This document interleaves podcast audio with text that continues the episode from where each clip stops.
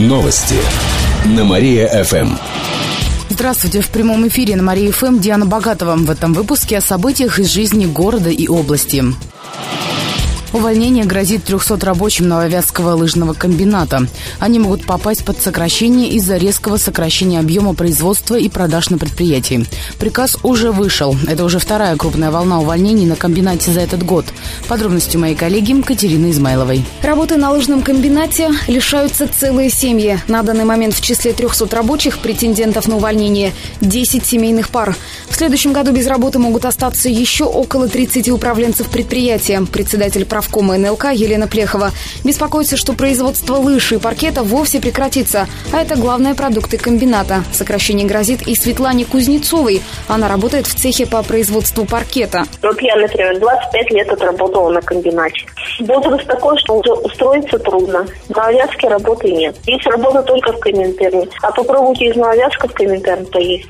Светлана, как и другие рабочие, планирует защищать свои права и рабочее место. Сейчас сотрудники комбината надеются на диалог с региональными властями, хотя само предприятие является частным.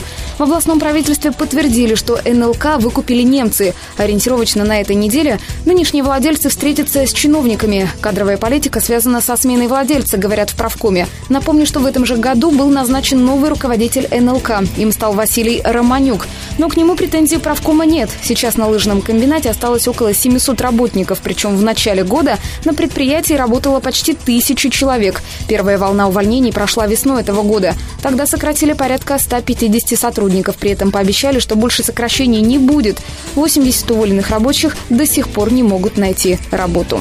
Напомню также, что в отношении бывших директоров лыжного комбината Владимира Сосолятина и Натальи Фукаловой заведено уголовное дело. Их подозревают в незаконном возмещении налога предприятия из федерального бюджета. Сумма составила около 40 миллионов рублей, а с учетом пени она увеличилась до 70 миллионов.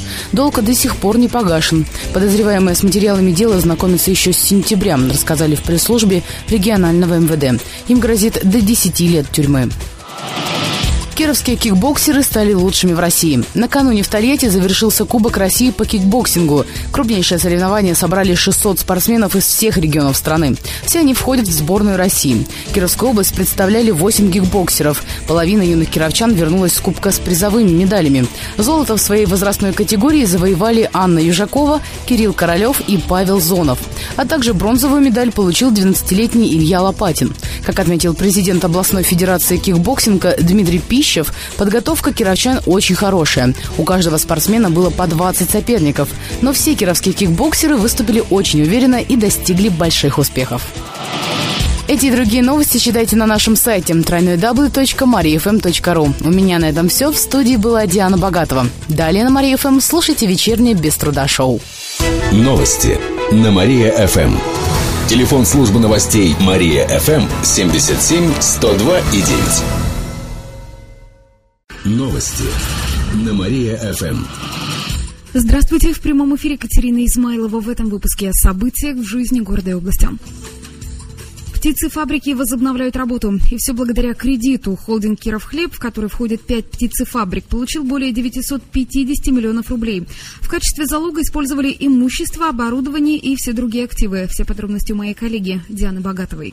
В прошлом году пришлось отправить на убой большую часть птиц. На фабриках даже отключали электричество из-за долгов. Благодаря кредиту ситуация стабилизировалась. Гендиректор регионального филиала банка кредитора Сергей Волков рассказал, как сейчас обстоят дела на фабриках. На трех птицфабриках, на Кипецкой, Орловской и Иржинской, запущено производство мяса бройлеров. На Фаленской птицфабрике производство не останавливалось. Значит, первая продукция уже была получена на Кирово-Чепецкой птицфабрике, а птицфабрика Костинская обеспечивает цыплятами э, работающие предприятия. Всего к холдингу относится пять птицефабрик – Орловская, Костинская, Кирово-Чепецкая, Уржумская, Фаленская. Основные работы планируют закончить к февралю следующего года. Сейчас поголовье цыплят-бройлеров составляет более 250 тысяч.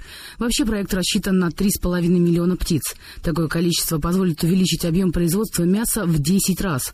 Яйца будут выпускать только на Фаленской птицефабрике. Собственник холдинга Михаил Прусак пояснил, что производить мясо выгоднее. Потому что у нас очень много задолженностей, чтобы его ликвидировать, безусловно, нам нужно огромное количество мяса бройлера для того, чтобы рассчитываться по кредитам и по процентам с учетом стоимости материалов и всего прочего, что потребляет наше производство.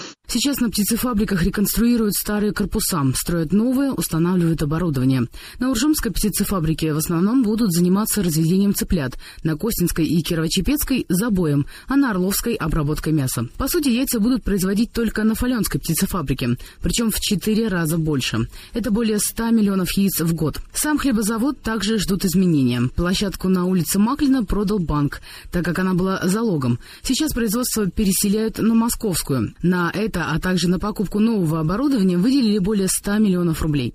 На фабрике нужно еще почти 800 миллионов. Во втором квартале следующего года планируют достичь точки безубыточности. Для этого нужно более 1 миллиона 600 птиц. После того, как на птицефабриках построят новые корпуса, появится более 500 рабочих мест. В планах вернуть работников, которых сократили. Уже сейчас хлебозавод, Фаленская и Кирово-Чепецкая птицефабрики выпускают продукцию. К другим новостям. Кировский врач спасет тигрицу в Хабаровске. Тигриного хирурга Валерия Соболева пригласили на Дальний Восток. В местном зоосаде сейчас находится тигрица, которую подстрелил браконьер. Раньше она жила в дикой природе. Браконьер выстрелом раздробил ей челюсть. Кировский ветеринар готовится к сложной операции. Сейчас он в Москве. Как рассказал Валерий Соболев, его ветеринарный стаж насчитывает более 50 лет. Случай с хабаровской тигрицей очень тяжелый. Он уже посмотрел все снимки. Ориентировочно кировский ветеринар отправится в Хабаровск в середине ноября. Эти и другие новости вы можете прочитать на нашем сайте www.mariafm.ru. У меня к этому часу все. В студии была Катерина Исмайлова. Новости на Мария-ФМ. Новости на Мария-ФМ. О главном легко. Здравствуйте. В прямом эфире Катерина Измайлова в этом выпуске о событиях в жизни города и области. Бывший глава Зуевского района получил три года колонии общего режима. Сегодня Первомайский районный суд вынес приговор Евгению Пислегину. Его признали виновным в получении взятки в размере 125 тысяч рублей. За эти деньги он обещал помочь предпринимателю приватизировать местный дом культуры. Для этого Пислегин собирался воспользоваться служебным положением и занизить стоимость здания, сообщает Следственное управление. Ранее сторона гособвинения настаивала на том, чтобы Пислегин заплатил штраф 10,5 миллионов рублей. Но в итоге суд не стал штрафовать бывшего чиновника, а приговорил к реальному сроку. Сейчас у экс-главы Зуевского района есть 10 дней, чтобы обжаловать приговор. Напомню, Евгения Пислегина арестовали в августе. Его взяли с поличным. Спустя некоторое время он признал свою вину. Обвиняемого отпустили под подписку о невыезде, а в середине октября он добровольно покинул свой пост. Кировские дороги не так опасны. Накануне экспертный центр движения безопасности составил рейтинг самых опасных регионов для пешеходов. При этом учитывали статистику аварий за последние шесть лет. В десятку самых опасных Кировская область не попала. Мы в середине списка. У нас на 100 тысяч жителей приходится примерно 6 погибших пешеходов. Причем, как правило, кировчане сами виноваты в произошедшем. Они переходят дорогу в неположенном месте или на красный свет. А вот самым опасным регионом назвали Тыву. Там коэффициент аварий с пешеходами почти в три раза раза больше. Также в десятке Мариэл, Новгородская, Калужская области. А вот в конце рейтинга Чукотка. Там за минувший год не погиб ни один пешеход. В целом количество жертв на дорогах в стране с каждым годом уменьшается. Следить за депутатами можно с мобильника. В областном ЗАГС-собрании похвастались запуском приложений для смартфонов и планшетов на платформах Android и iOS. В них можно узнать новости регионального парламента, посмотреть информацию о депутатах или оставить жалобу в электронной приемной. А еще узнать итоги заседания или прочитать отчеты депутатов. Также в приложении есть аудио, видеоматериалы и фотогалерея. Ссылки на приложение можно найти на сайте УЗС и в магазинах приложений этих платформ. Эти и другие новости вы можете прочитать на нашем сайте www.mariafm.ru. У меня к этому часу все. В студии была Катерина Исмайлова. Новости на Мария-ФМ. Телефон службы новостей Мария-ФМ 77 102 и 9. Новости на Мария-ФМ. Здравствуйте, в прямом эфире Катерина Измайлова. В этом выпуске о событиях в жизни города и области. Малолетних братьев разыскивают в области. Владимир и Сергей Кулаковы пропали без вести в это воскресенье. Они вышли из дома в поселке Речной Оричевского района в полдень и не вернулись. Владимиру на вид 11 лет, рост 150-155 сантиметров. Мальчик худощавого телосложения, волосы светло-русые, глаза голубые. Был одет в синюю куртку, голубые джинсы, черную вязаную шапку и резиновые сапоги. Его брату Сергею Кулакову на вид 8 лет, рост 120 сантиметров, волосы тоже светло-русые. Был в черной куртке, синих спортивных штанах, черной шапке и резиновых сапогах. Сейчас мальчиков разыскивают полицейские с кинологами. Поиски осложнены тем, что в поселке очень густой лес. К поиску привлекают волонтеров. Телефон для желающих отправиться на поиски из Кирова 8 800 754 52 или 49 41 59. Информацию о мальчиках можно сообщить в полицию. Директор оплачивал свои штрафы за счет предприятия. Руководитель Юрьянской машинно-технологической станции растратил более 100 тысяч рублей. Он оплачивал собственные штрафы деньгами этого предприятия. Делал так шесть раз. Ранее его наказали рублем за нарушение лесного законодательства. Он, как должностное лицо, нарушил правила лесопользования и не соблюдал требования по охране лесов. Директор полностью признал свою вину и возместил ущерб, рассказали в Следственном управлении. Однако на него все равно завели уголовное дело. Ему грозит до 6 лет тюрьмы. Авиарейсы Сыктывкар-Киров могут открыться в следующем году. Об этих планах заявил министр развития промышленности и транспорта Коми Андрей Самоделкин. Авиасообщение между Кировом и Сыктывкаром появится, если будет федеральное софинансирование, сообщается на официальном сайте соседней республики. Пока из нашего города до столицы Коми можно добраться на автобусе или поезде. На данный момент из северных городов Киров связан авиасообщением только с Нарьинмаром. Билет туда стоит около 10 тысяч рублей. Эти и другие новости вы можете прочитать на нашем сайте www.mariafm.ru. У меня к этому часу все. В студии была Катерина Измайлова. Новости на Мария-ФМ. Новости на Мария-ФМ. Здравствуйте. В прямом эфире Катерина Измайлова. В этом выпуске о событиях в жизни города и области. Пятеро человек погибли в аварии в Слободском районе. Смертельное ДТП произошло накануне утром. На трассе столкнулись УАЗ и 14-й ВАЗ. По предварительной информации ГИБДД, водитель грузовика уснул за рулем. Он выехал на встречку. Там столкнулся с ВАЗом. Обе машины загорелись. Они выгорели почти полностью. Водители и четверо пассажиров 14-й погибли на месте.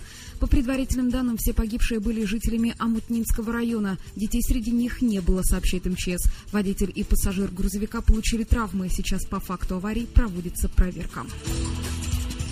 Олимпия потерпела поражение от уфимской команды. Два выездных матча с клубом «Талпар» состоялись в выходные, и оба закончились поражением чепецких хоккеистов. Первый со счетом 1-7, повторный 2-8, хотя первую шайбу забила Олимпия. «Талпар» – один из лидеров чемпионата молодежной хоккейной лиги дивизиона Поволжья. Следующие игры чепецкая команда проведет в среду и четверг. Чепчане сыграют с клубом из Магнитогорска «Стальные лисы». Зима не спешит в Киров. Сегодня будет облачно с прояснениями. Днем до плюс 7 градусов, ночью плюс 3. Завтра станет еще теплее, плюс 10. Будут небольшие дожди, они продолжатся до конца недели. К выходным похолодает до плюс 4. К этому часу у меня все. В студии была Катерина Измайлова. Далее на Мария ФМ. Слушайте утреннее шоу «Жизнь удалась». Новости на Мария ФМ.